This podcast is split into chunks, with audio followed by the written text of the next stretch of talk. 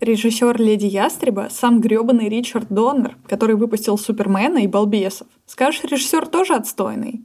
Да будь там хоть сам Спилберг. Напоминаем вам, что мы, одна насмотренная кинозрительница одна начитанная книголюбительница, разбираемся в преимуществах книг над фильмами и фильмов над книгами. А проще говоря, обсуждаем экранизации и их первоисточники. Меня зовут Аня Задонского, и я смотрю кино. Меня зовут Ира Торова, и я читаю книги. Всем привет! Сегодня мы поговорим о книге Эрнеста Клайна «Первому игроку приготовиться» и его экранизации от Стивена Спилберга. Это небольшой роман о Уэйде Уотсе, обычном школьнике, который живет в мире победившего киберпанка. И однажды в этом мире умирает Холл Холлоуэй, владелец Оазиса. Оазис — это огромная VR-киберсеть, которой пользуются почти все земляне. И Холлоуэй перед смертью завещает все свое многомиллиардное состояние и права на владение Оазисом тому, кто сможет найти три пасхалки в игре и с их помощью отпереть некие врата. И, конечно же, Уотс тоже мечтает найти пасхалки, он обожает Оазис, но за долгих пять лет ни один пользователь и ни одна корпорация так и не смогли найти подсказок для решения этой загадки. Ну, в фильме все так, и, в принципе, в этом и кроется главная проблема этого фильма, как по мне. Потому что я не верю, что геймеры не могли найти за пять лет э, пасхалку. Тем более такую, как она показана в фильме. Все так. Этот роман написал Эрнест Клайн, как я сказала, и вообще первому игроку приготовиться. Это его первый научно-фантастический роман, и это на самом деле заметно. После него он, правда, выдал еще довольно хорошо принятый роман «Армада», и совсем недавно, в этом году, выдал продолжение своего бестселлера, который назвал «Ready Player 2», то есть второму игроку приготовиться. Продолжение, правда, уже мало кому понравилось. Войти в ту же реку дважды у Клайна так не получилось. Ну и между книгами, если честно, 12 лет прошло. Мне кажется, что то, что казалось несколько свежим в нулевых, все-таки в 2023 уже довольно нафталиново воспринимается. Ну и было понятно, что вторая книга была спровоцирована выходом экранизации от Стивена Спилберга в 2018 году, которую действительно многие ждали, потому что не часто увидишь на больших экранах столько поп-культурных отсылок сразу. И, конечно же, сам Клайн любитель игр и гик. Вы вообще помните такое слово, господи, гик? Когда вообще его использовали последний раз? Я не знаю. Мне кажется, последний раз мы его использовали, когда мы устраивали мероприятие в антикафе, и там был гик Ну вот, вот те годы, да довольно далекие годы. Любимая игра Клайна — это Black Tiger. Довольно важная, кстати, в контексте сюжета первому игроку приготовиться. Ну и мне кажется довольно прикольным, что в издание книги он тоже вложил пасхалку, разгадав которую, побив мировой рекорд в игре, можно было получить настоящую DeLorean 1981 года. Ее действительно получил один из читателей игроков. И за сколько он разгадал эту подсказку? Есть инфа, пожалуйста? Кстати, довольно быстро, довольно быстро. Там единственное, что нужно было, кажется, купить и бумажную версию, в смысле и в мягкой обложке, и в твердой, потому что там нужно было из комбинации пасхалок собрать, собственно, ответ. Ну и вообще книга, конечно, она наделала шуму, когда вышла. Она и геймерская это болото всколыхнула немножко, и в целом умудрилась заинтересовать, кстати, тех, кто никогда играми не увлекался. По крайней мере, в рецензиях я нередко такое видела, что люди, которые играют в игры «Собери пять кристаллов в ряд», их очень история. Они не знали, что в играх это все вообще возможно. Ну и Клайн самостоятельно написал сценарий, что удивительно для меня было, когда я об этом узнала, потому что местами этот сценарий противоречит книге чуть менее, чем полностью. Но я думаю, что это мы уже обсудим в спойлер-зоне. Ну и, кстати, между прочим, довольно забавный факт, что его роман «Армада» упоминал в статьях о книгах, которые ему понравились, Джордж Мартин, наш любимый неплодовитый совершенно дед. Ну Сэр и как дед. бы удачи ему, что он там в целом только не упоминал. Ну и вот и Клайна тоже немножко затесал туда же. Честно говоря, мне моими грязными руками даже не хочется касаться Стивена Спилберга, потому что он, конечно, человек слишком культовый, один из самых э, коммерчески успешных режиссеров, основатель современного блокбастера. Снял он больше 33 фильмов, и каждый из них практически громкая, знаковая, знаменитая картина. Ну, начиная с «Челюстей» и заканчивая, собственно говоря, «Фабельманами», которого их он снял про себя. На самом деле, самое лучшее, что вы о нем можете узнать, как раз, наверное, из этого фильма. Оно объяснит вообще, кем он рос, кем он был в детстве, каким он был таким немножко зажатым, но при этом очень, очень вдохновленным и очень мечтательным подростком. И изначально он мечтал о кино, свою мечту он воплотил. В его работах эта мечтательность до сих пор очень сильно видна, как мне кажется, потому что все его фильмы, они на самом деле очень волшебные. Они всегда про победу вот таких вот маленьких людей, про то, как они вообще превзошли то, что вообще в реальной жизни часто никто не мог бы вообще даже подумать о том, как превзойти. И в этом часто кроется его возможный минус для кого-то, например, таких думающих людей, как мы, сыры, конечно. интересно. Но на самом деле, если говорить честно, конечно же, его показатель успеха как раз-таки говорит о том, что это ключ к человеческим сердцам. Он его знает и использует очень умело. Кроме, наверное, первым игроку приготовиться. Я как раз перед подкастом Ире рассказывала, потому что для подготовки к подкасту я решила, ну, посмотрю, что еще у Спилберга я, я не смотрела. Ну, «Челюсть» я смотрела, ну, так как бы краем глаза, вот решила их пересмотреть. Очень мне понравилось, все порадовалась. Потом я включила список Шиндлера, который, кстати, я каким-то образом никогда не смотрела. Это был одним из моих главных пробелов в жизни. Посмотрела обалденный фильм. Естественно, как бы я не смогу даже поставить себя рядом с ним, чтобы как-то его обозревать перед вами, ну, как бы вы все поняли. И потом я вспомнила, что есть первый игроку приготовиться, и мне захотелось немножко поплакать, честно говоря, гораздо сильнее, чем на списком Шиндлера.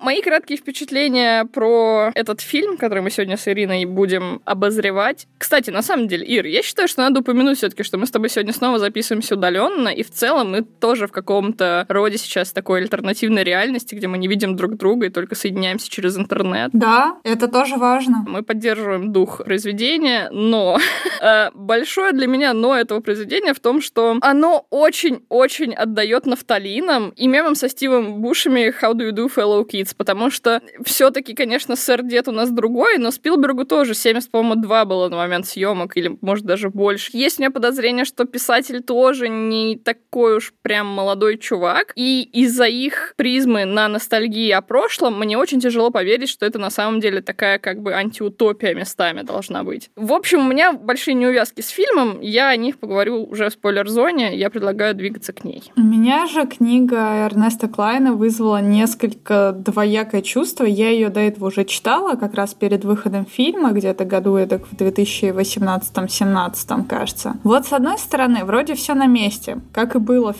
первое прочтение. А с другой стороны, я все эти годы ругала сильно фильм за то, что он искажает очень многие посылы писателя, как мне казалось. И при повторном прочтении я поняла, что как будто бы и не искажено там ничего, а там действительно такие моменты были заложены, которые мне очень не понравились. Ну, еще узнала, что все-таки Клайн сам писал сценарий, и у меня становится все меньше вопросов к Спилбергу, которого я обычно ругала. Вот-вот.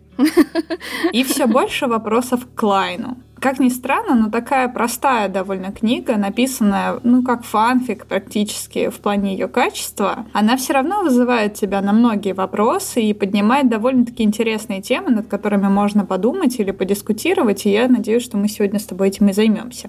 Ну вот, кстати, да, действительно, очень, мне кажется, стоит упомянуть, что реально чувствуется, что проблемы в фильме именно с первоисточником, а не со Спилбергом, потому что все моменты, где там какие-то большие, крутые, какие-то яркие, кинематографичные именно моменты, там, ну мы, давай уж ладно, поговорим про них позже, они обалденные, они прям тебя держат за грудки, и они круто сделаны, и на ностальгии играют в правильной манере, а потом начинается сюжет, и ты такой... Просто хочется плюнуть в экран и закрыть этот фильм навсегда. Такие мои впечатления. Ну и здесь, на этих впечатлениях, мы напомним вам что наш подкаст вы можете найти на всех доступных площадках. Это Яндекс, это ВКонтакте, это Кастбокс, Apple Podcasts. Пожалуйста, подписывайтесь и слушайте, где вам только удобно. Меня, кстати, пару раз спрашивали, а где вы выходите на Яндексе? Так вот, мы выходим везде. Не стоит ограничиваться Яндексом, потому что на самом деле слушают нас там не так уж много людей. В основном, по-моему, на Кастбоксе и Apple. На Apple у нас подавляющее большинство слушателей, но мы вас всех любим одинаково, даже тех, кто нас находит на Сберзвуке или на запрещенном Spotify, куда мы кое-как, но пролезаем.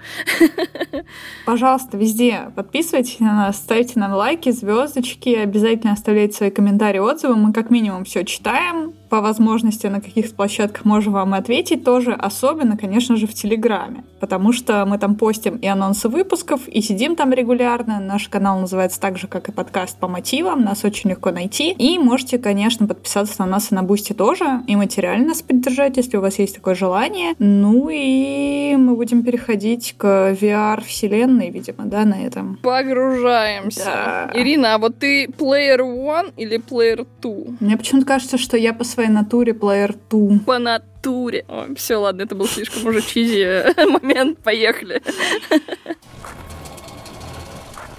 Я хочу сразу затронуть тему, как вот ты сказала, да, всех экшеновых, о всех крутых, сочных моментах визуально. Да, давай начнем с хорошего. На самом-то деле в книге оно ощущается очень похожим образом, потому что, ну, действительно, ты себе ярко представляешь, как выглядит Азис, даже и без фильма. И это, правда, идеальная фантазия любого геймера. Ты играешь с погружением именно вот в ту самую игру, о которой мы все мечтали, где можно зайти в любое здание и делать все, что тебе хотелось. Я думаю, что в среднем читатели это и подкупило, потому что, ну, правда, мы все мечтали о таком, особенно в своих там 90-х, нулевых, да, кто когда начинал играть. Сейчас у геймеров уже есть похожие вселенные, которые очень иммерсивные и очень красивые, и, конечно же, тогда у нас этого всего не было. Но нам, конечно, тогда все казалось очень кинематографично и красиво на экране из трех пикселей. До сих пор помню, как я испугалась, кажется, в первом «Резиденте» одного из роликов о зомби, потому что, ну, для меня это был реально фотореализм. Я даже не понимала, насколько, конечно, на тот момент это уже была абсолютно непередовая графика, когда играла я. Ну и, в общем, вот Клайн вложил вложился.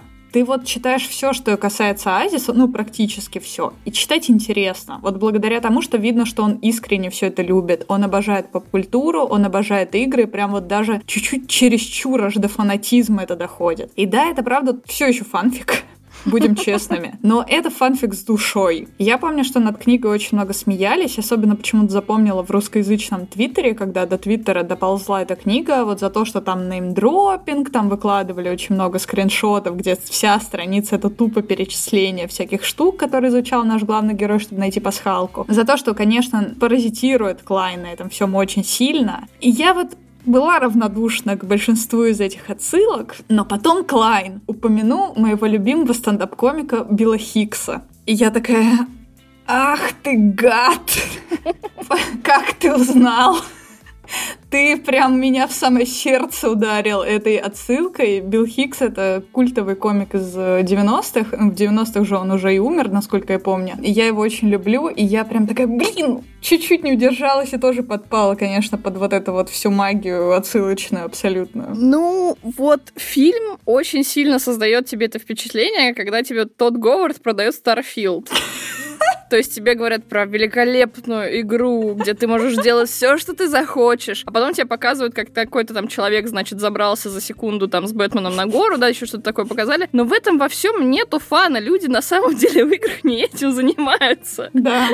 И вот в этом очень-очень для меня большая проблема в визуализации и вообще в истории фильма, потому что он начинается с того, как тебе рассказывают, именно рассказывают про то, какой он крутой, а потом ничего крутого не происходит тебе словами, закадровым голосом произносят, что в этом мире возможно вообще все, что ты только можешь себе придумать. Потом называют три, а какие-то максимально на самом деле неинтересные вещи, которые ты можешь сделать. И дальше них никто никогда и не уйдет в игре. Ну, это мне кажется очень-очень показательным в том плане, что этот человек действительно застрял где-то в своей ностальгии давней, не следит за тем, как сейчас уже развиты игры и какие-то мировые тренды, и фильмы даже, мне кажется, в каком-то плане. Именно если говорить про первоисточник, про книгу. Потому что Спилберг, я думаю, все-таки поглядывает за современными новинками. Но мне кажется, в его последних фильмах он все-таки тоже немножко страдает уже от того, что он немножечко не может переделаться хорошо под современную какую-то линзу, я даже так бы это назвала. То есть, что Висальская история, что Фабельманы мне вот давали какое-то ощущение, что что-то здесь уже не складывается с современной картинкой, у меня ощущение от этого фильма. Mm-hmm. То есть, они очень ностальгичные, они очень там. И у меня есть ощущение, что они созданы для людей, которые старше меня, поэтому я немножечко не могу к ним так хорошо подключиться. А вот здесь вот у меня ощущение, что они очень стараются подключиться к нашей аудитории, но говорят только про 80-е. И, конечно, там было много классных вещей, но не будет весь мир играть в игру, где все про 80-е. Я с тобой согласна, честно, забавно, что ты упомянула именно Тодда Говарда, потому что мне как раз понравилось, что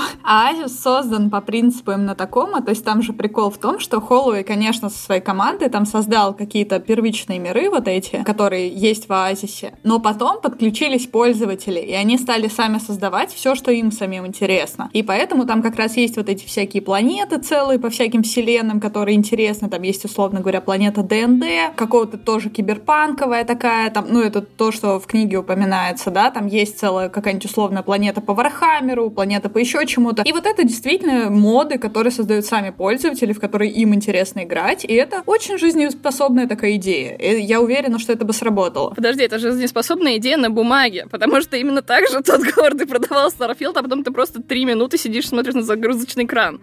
Да ладно еще, ты 40 минут просто бежишь вперед и ничего не встречаешь на своем пути. Ладно, три минуты загрузки, это еще не самое плохое, что там можно встретить. Но на самом деле, вот вроде бы я на самом деле без негатива, я, как и ты, Ань, я думаю, тоже, ну, мы такие же задроты, на самом деле, как главные герои, естественно. Да, меня вот это тоже очень бесит, что мы на самом деле такие же, мы также любим неймдропинг, когда мы обсуждаем с тобой какое-нибудь кино или что-то, мы с тобой постоянно именами, особенно я, честно говоря, я очень люблю имена, я их очень хорошо запоминаю. Я в это очень хорошо погружена и в это верю. Но почему, каким образом они сделали это так, что они пытаются показать, что главный герой крутой через это, но показывают очень ложовым одновременно? Вот, вот как раз да, вот меня тоже это-то и смутило, что, ну это очень сладкая фантазия, где условное задротство про играм на Atari может тебя сделать крутым во всем мире. Это меня невероятно умиляет, это совершенно не жизнеспособная идея. И даже фантазия о том, что вот Холлоуэй, таким как нам его представляют, нелюдимый гик, который вообще с трудом общался с людьми и был в целом какой-то на своей волне абсолютно, что он может не только руководить компанией, но еще и быть геймдизайнером.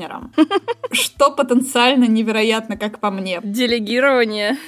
Да, такие люди очень много должны общаться, они должны заряжать своей энергией всех, кто работает на них, да, вот как я это вижу, вот геймдизайнер, он же как бы, он не делает, он вдохновляет всех свои идеи, и остальные уже идут за ним, как бы подхватив вот эту идею, вдохновившись ей, ну, уже люди, которые обладают всеми скиллами нужными. В общем, да, так что эта идея, конечно, мне кажется довольно нереалистичной, но и забавно, что Оазис на самом деле мечта любой компании, ну, крупной, да, это бесконечная игра-сервис, где платно все, кроме вот первичного доступа в нее. Да, она как бы бесплатная, но мы же все понимаем, что любое перемещение стоит денег, любой косметоз стоит денег и так далее, и так далее, и так далее, да, я уверена, что там, если бы это было бы на самом деле происходило бы, там наверняка даже был бы платным, в принципе, доступ на какие-то определенные планеты и так далее, да, на самые крутые. Но при этом это нам подается через призму, знаешь, того, что создатели — это такие абсолютно бескорыстные, чистые гении, которые вот решили миру дать оазис, подарить его, а потом злая корпорация хочет отнять все это и наводнить рекламой и деньгами. Ты такой, так у вас и было это все, в смысле? Слушай, Ир, если вот мы с тобой сейчас начнем сюда погружаться, я не выйду из ямы хейта вообще никогда, потому что давай начнем с того, что, во-первых, какого хрена только одна такая игра существует? Мы все прекрасно знаем, что все игры-сервисы сейчас делает каждая разная студия и придумывает свою, и если кто-то придумал новую, другая за ней повторит. Начнем с этого. как бы, почему именно Оазис и все люди на планете Земля погружаются только в Оазис? Ну, нет.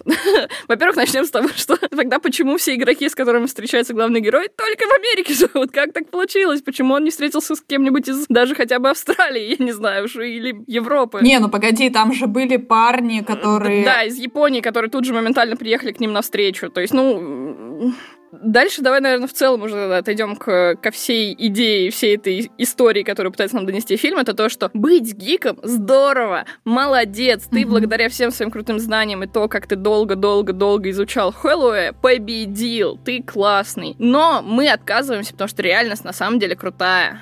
И ты такой, то есть вы сейчас мне одной фразой, опять-таки сказанной, угадай как, закадрово, конечно же, пытаетесь перекинуть через бедро весь фильм, который вы до этого строили. И вот это все меня очень сильно раздражает в этой картине. И на самом деле мне вот было очень интересно, особенно после того, как мы с тобой разобрали Каролину, да, где был вот эта тема эскапизма поднималась. И здесь это, естественно, тоже одна из главных таких веток сюжетных, да, то, что герои, вот наши все люди, они живут в своем довольно бедном бедном, отвратительном мире, полуразрушенном, где осталось очень мало ресурсов, и они все убегают в этот оазис, потому что это какая-то более интересная версия жизни. Вот, и мы с тобой разбирали Великого Гэтсби, где как бы последствия капитализма тоже рассматриваются. Ну, в общем, это все довольно прикольно так в связке получилось у нас с тобой в этом сезоне. Угу. Да, да, да, да. Меня все-таки немножко мучил вопрос, честно говоря, при прочтении, а не могло бы быть такого, что если бы люди не сидели нахрен в оазисе целыми сутками, они бы могли все-таки, возможно,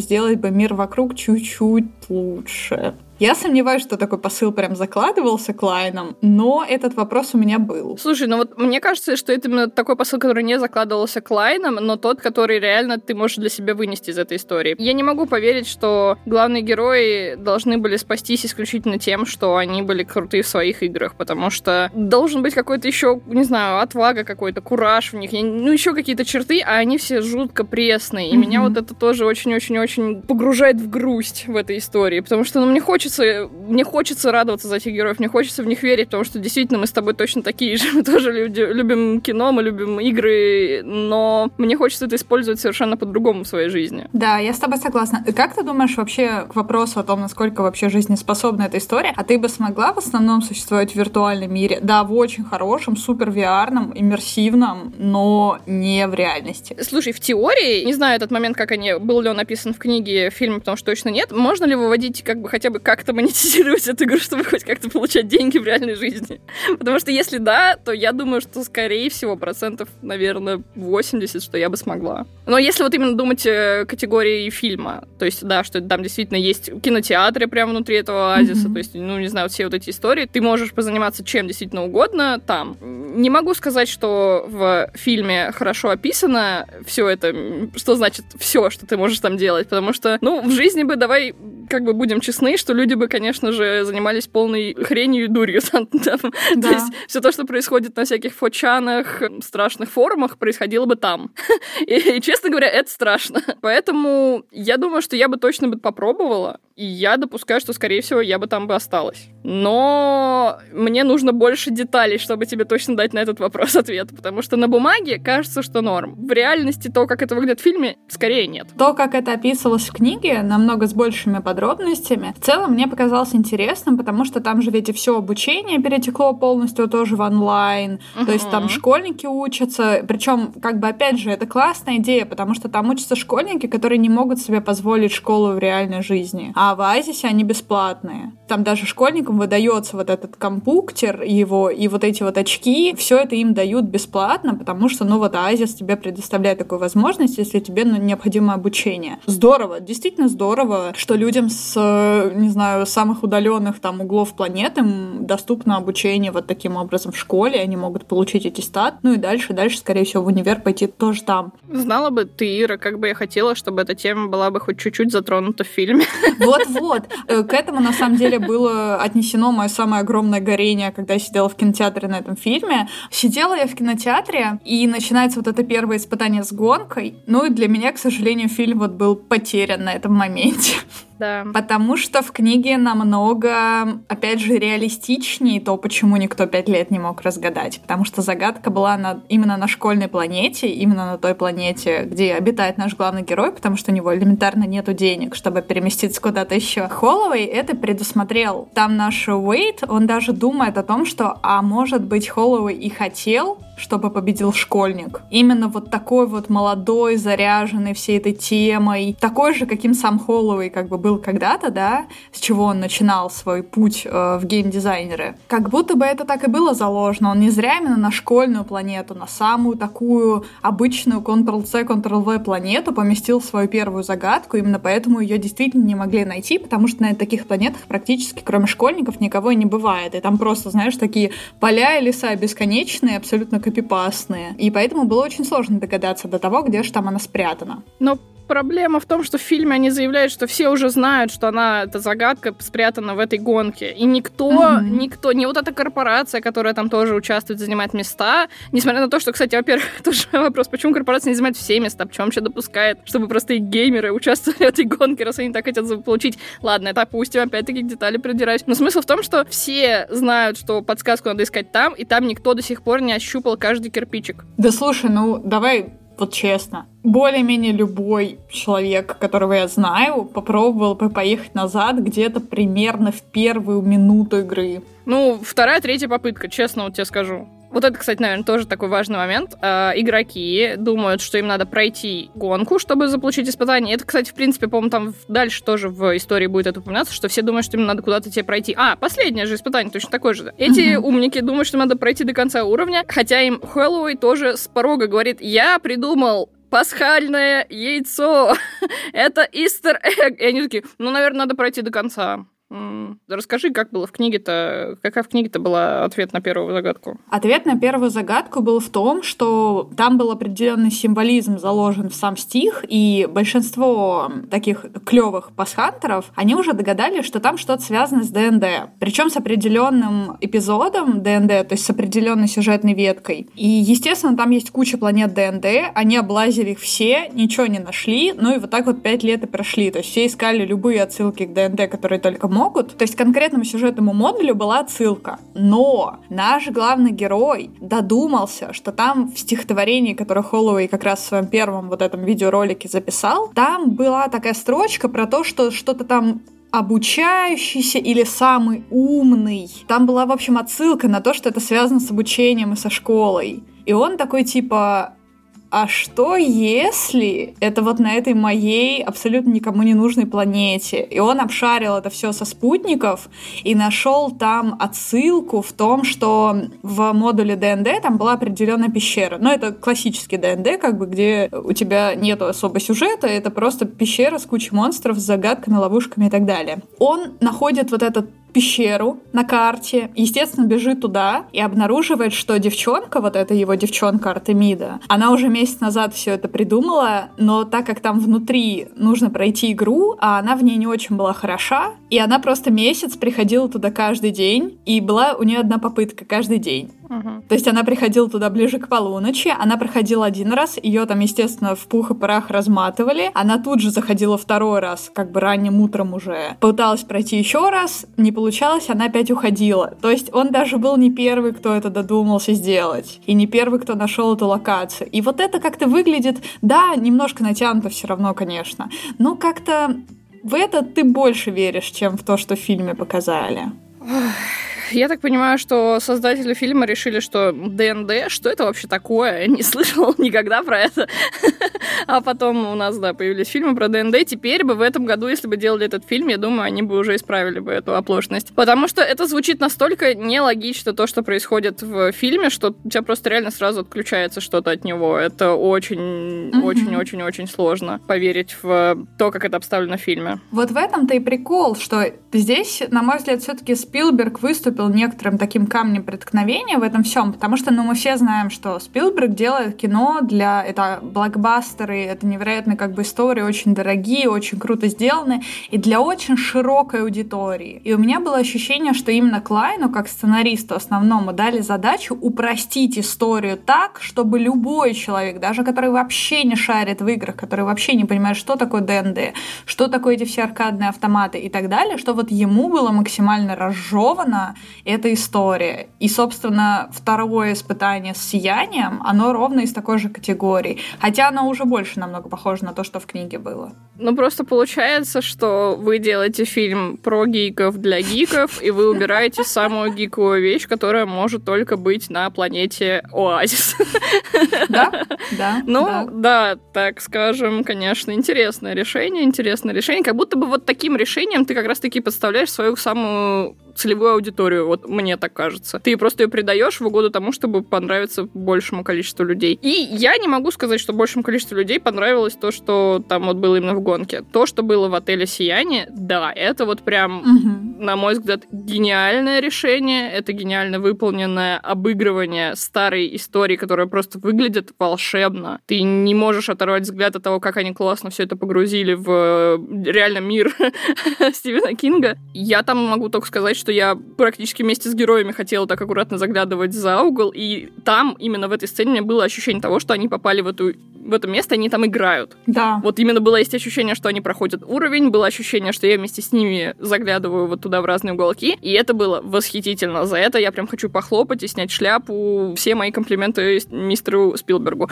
Но почему вокруг этого момента сиянием так тебе очень туго, тебя прям за уши тянут по этому сюжету туда. И мне очень не хочется, чтобы они нашли ответ в этой, к этой загадке, потому что это значит, что эпизод закончится. Я не хочу слышать, что там Хэллоуи со своей женщиной там думал, и слушать, смотреть, как э, главный герой тоже к своей Артемиде пытается подкатывать. И это все мне очень не нравится. Я хочу просто смотреть на сияние. Это довольно, кстати, забавный момент, потому что в книге как-то это не очень продумали. То есть в чем там прикол, да? У тебя вот есть этот оазис, где, по идее, многие люди, которые, ну, могут, видимо, кодить, условно говоря, да, какими-то там инструментами пользоваться, какими-то модерскими вот этими, они могут создавать свои какие-то планетки там, а, какие-то свои локации, которые им интересны. Но при этом в книге второе задание тоже состоит из того, что герой попадает в фильм, ну, конечно, не в сияние, но тем не менее, и он должен отыгрывать как бы главного героя полностью. То есть ты должен знать этот фильм на зубок. И это намного менее интересно, чем то, что нам показали в фильме. Угу. Но при этом главный герой удивляется, потому что он видит, что эту локацию, походу, делал сам Холлоуэй, потому что у них в Оазисе не было такой технологии, которая как будто бы перемещала тебя прямо в фильм, полностью иммерсивность создавала. И он подумал о том, что, наверное, это какая-то тема, которую Холлоуэй даже решил пока что не раскрывать. Это как бы была его разработка, которую он сделал.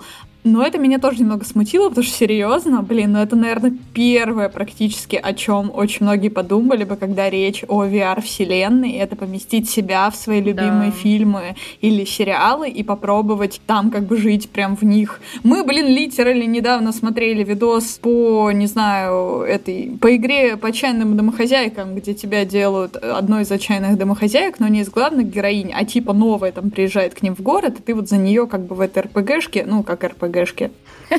РПГ по отчаянным домохозяйкам звучит очень круто.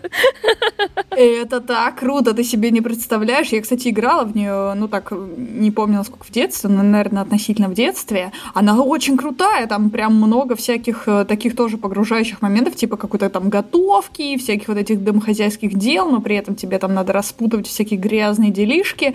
Эм, ну, интересно, прям прикольно. 80-е это большая такая эпоха, в которую как бы вернуться через фильмы было бы самое простое и, удобное решение для любого такого игродела, как Хэллоуи. Почему он это только для себя оставил? Ну, что-то какая-то хрень с натяжкой, опять-таки, тоже. Давайте вообще признаем, что 80-е нас всех еще окончательно достали на этапе Stranger Things, и потом еще сразу же после Stranger Things вышел «Оно» от Мускетти, который добил этот гвоздь в крышку гроба, и вот лично мне на тот момент поднадоели 80-е, именно потому что их было как будто очень много в поп-культуре, опять вот эта мода началась на 80-е, как раз именно то, о чем, собственно, шла речь в первом игроку приготовиться. И на момент написания книги, на самом деле, этот вайп еще был довольно-таки свеженький, да, это начало десятых, но вот пока добралась книга до экранизации, свежесть несколько протухла, как по мне. И вообще это символизирует действительно весь фильм. Вот он устаревший. Вот. Я о чем еще хотела сказать, что вот это, кстати, наверное, для меня главный вывод, который мне хочется сделать из всего фильма, это то, что герои застряли, потому что Хэллоуи застрял в 80-х, герой тоже вынужден решать загадки только про 80-е для меня главный вывод истории в том, что нельзя зацикливаться ни на чем. Тоже разжеванный, в принципе, вывод, который тебе реально говорят в фильме, но для меня это скорее о том, что, ну, ты побудь сначала в 80-х, потом в 90-х, потом в нулевые зацепи. Ну, в общем, в каком-то таком моменте, что всего, в общем, понемножку все должно быть. Всем можно радоваться, но тебе в какой-то момент может что-то приесться. И мне это, на самом деле, я этот вывод сделала не потому, как история развивается, а именно потому, что как эти 80-е уже достали реально. Да, вот меня это тоже очень смутило, что вообще у нас автор книги исходит из того, что вот только Холлоуэй во всем мире был вот этим вообще ностальгирующим челом, угу. да, и он в в итоге заразил любовью к 80-м весь мир. Потому что, чтобы найти пасхалки, тебе нужно быть спецом в, конкретно вот в этом временном периоде, в музыке, в играх, в книгах, фильмах, в ДНД того времени и так далее. Но он не прав. Потому что в каждом поколении есть и будет круг людей, которые фанатеют по определенной эпохе, они ее считают во всем лучше, несмотря на то, что это абсолютно самообман. Ну вот знаешь, когда, как сейчас постоянно говорят, вот мы с тобой растем постепенно, да, и нам говорят, что, ну, фильмы уже не те. Да мы с тобой сами это говорим. Музыка уже не та, там туда-сюда, вот а в нулевых, а в 90-х, там 80-х было что-то лучше. Но, конечно же, блин, мы судим от целых десятилетиях контента, скажем так, по крупицам абсолютным информации, которая доносится до нас, и культуры, которая до нас дошла. Мы судим только по лучшему, тому, что дошло до нашего времени. Но, естественно, в каждом этом временном периоде было огромное количество абсолютного шлака и мусора невероятного, который тогда тоже люди потребляли, как бы, и радовались этому, и даже не задумывались о том, что кто-то там когда-нибудь там в десятых будет, не знаю, угорать по игре Black Tiger. С другой стороны, конечно, рассуждаю как человек, который любит героев меча и магии, до сих пор них играет. Ну вот, да, ты смотри, мне из той эпохи нравятся только герои меча и магии, я только в них играю. Я не играю там, не знаю, какой-нибудь Doom до сих пор или еще во что-нибудь, хотя люди до сих пор его везде портируют. То есть, ну вот это именно как раз про вот эту зернистость, э, которая существует. То есть ты берешь только крупицы, которые тебе нужны, и кто-то другой занимается другой этой крупицей. И вот так мы все вместе потихонечку прокачиваемся во всем, всем э, миром, так скажем. Поэтому мне очень не нравится сама идея, наверное, того, что существует только одна метавселенная, все пытаются достичь только одной цели в ней. Mm-hmm. И вот мне бы хотелось гораздо больше послушать про то, как там кто-то, не знаю, изобретает, как обойти какие-нибудь э, запреты Хэллоуэ, чтобы порно распространять. Я не знаю, мне про это было бы интереснее, про эту индустрию подумать, как они там пытаются развиваться внутри этого. В книге это, кстати, все было. В смысле, не было никаких запретов, вообще все можно. Там и бордели, и вот эти костюмы с полным, э, как сказать... Ну вот да, про костюм они упоминали, но в этом как будто бы нет, так скажем, какого-то даркнетовского вайба, я бы да, так сказала. Да, да, Мне да, этого да. очень не хватает в этой истории, потому что, ну, когда тебе говорят про бесконечные варианты возможностей, тебе хочется подумать про них про все. И вот, ну, не знаю, это, наверное, не говорит о моей какой-то испорченности, это говорит о том, что мне хочется послушать разные истории, наверное, да? Потому что мне хочется про какую-то вот такую дарковую штуку услышать в, в этом мире, потому что, как по мне, гораздо было бы интереснее показать, как у них, значит, и снаружи все плохо, да, в мире, в смысле реальном, экологии там и все остальное проблемы, а потом тебе еще показывают, как, как внутри оазиса они уже тоже уже испортили мир, который они сами создали, так скажем. Живите в проклятом мире, который вы сами создали, но в целом это было бы как-то интереснее, ироничнее, глубже. А тут получается, что вот Спилберг снял челюсти про глубоководное чудовище, а тут у него все настолько прям какой-то мелкий песок на пляже, где ты вот идешь, идешь и никак даже по колено погрузиться не можешь. Вот у меня ощущение полного лягушатника детского бассейна вот этого. И это очень смущает. Я с тобой согласна, абсолютно. И более того, это касается даже чертового главного злодея. Что Ой. для меня было бы довольно прикольным. В книге, честно говоря, нам вообще его как как-то очень так блекло показывают. В фильме еще как-то более-менее, как мне показалось, как-то он мне там больше запомнился даже немножко, чем в книге, возможно, благодаря вот игрушу актера просто. Ну, конечно, потому что Мендельсон офигенный дядька, да, но да-да, продолжай. Но базово мне было бы намного интереснее, если бы это все-таки повернули не в сторону того, что вот он такой, типа, полный дурачок, который просто залез на свою должность и там сидит, и из-за него вот эти вот бедные людишки все решают, да, все загадки отгадывают, а ему как бы все лавры собирают. Мне было бы очень интересно посмотреть на такую историю, где все-таки Соренто был бы таким же гиком, у которого был бы не только интерес в деньгах, там, в власти и так далее, а чтобы он реально шарил Насколько это сделало бы эту историю прикольней, как по мне? Мне как минимум кажется нелогичным, что в таком мире, где вообще этот оазис, значит, развился, существовал, и вырос такой человек, как Соренто, и он стал главой корпорации, которая охотится за пасхалками, ну там, как бы, знаешь, хочешь, не хочешь, ты уже впитаешь. Конечно! И вот это то, что он такой вообще абсолютно оторванный чувак, который хранит пароль в своем кресле, да, это, ну, прям, да. ну, очень легкий вариант, который, на самом деле, ну, не связан с логически в истории истории в этой, во всей. То есть он должен быть Тайреллом Уэлликом, мистера робота, как бы, мира. Ну ты, извини, пожалуйста, ты сравнил, конечно. И это все, почему я говорила, что эта книга меня заставила задуматься, как ни странно, хотя там не сказать, что это какой-то материал, который тебя может прям сподвигнуть на какие-то размышления глубокие. Ну, ты когда имена все раздвинешь, то, в принципе, чуть-чуть так что-то можно наковырять, но прям очень мало, честно говоря. Да. да, но меня это заставило задуматься о том, что такое вообще как я разделяю лично хорошие и плохие книги. И на самом деле, вот на примере первому игроку приготовиться, как раз прикольно это видно, потому что, как по мне, хорошие книги, они тебе никогда ничего прямым текстом не скажут. Как и хорошие фильмы, кстати, в принципе, тоже. То есть не может быть хорошая история, где нет никаких нюансов. Я бы сказала, что это не про нюансы, а про то, что это произведение, которое общается со своим зрителем или читателем, как с человеком, которому надо что-то разжевать и донести прямо до, до рта и запихнуть еще туда, и ему еще заставить как-то его проглотить. Но это, это неуважение к потребителю этого контента, как по мне. Или не то, что неуважение, ладно, давай, наверное, по-другому скажу. Это скорее какое-то недооценивание своего зрителя история. Плохие истории — это истории, где автор все за тебя решил. Да. Где тебе не дали возможность как-то самому проанализировать и подумать. Тебе вот четко расставили. Вот этот человек плохой, потому-то, потому-то, потому-то. Наши герои хорошие, потому-то, потому-то и потому-то. И там нет никаких вот э, полутонов абсолютно. То есть я не говорю, что все герои должны быть как в каком-нибудь условной вселенной Ведьмака, такие, знаешь, где вот у тебя серая мораль размазана по холсту везде, и что э, все они такой средний паршивый паршивости эти все люди,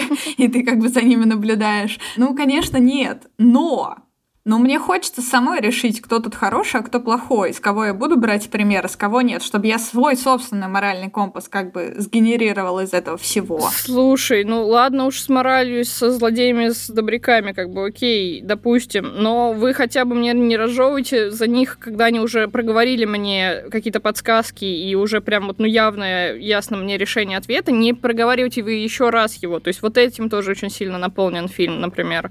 Ну, как мне показалось. То есть мне не показывают, э, как они там все круто делают, а рассказывают три или четыре раза про то, какой это крутой мир. Мне не надо слышать это в ушах. Или про то, какой Хэллоуин гений, а потом показывают э, видосики, где, ну, на самом деле, на мой взгляд, он не особо ничего не представляет, но они все еще о нем отзываются и говорят, как он очень крутом человеке. Я не знаю, мне это вот все кажется очень, ну, тем, что тебе пытаются дать какую-то мысль, которую на самом деле нету на месте, и тебе просто ее пытаются очень сильно доказать словами. И у меня как только случается этот момент, когда я перестаю верить в эти слова, я сразу не могу дальше смотреть фильм. То есть, ну, точнее, я могу, к сожалению, физически, но духовно я уже не там. И это очень, ну, такое странное чувство. И подходя к главной мысли фильма, например, да, о том, что как бы все круто, ты тут можешь делать что угодно и найти друзей, и найти девушку, и вообще быть самым клевым и богатым челом во всей этой вселенной, но оазис мы на один день в неделю будем вырубать. Э, зачем?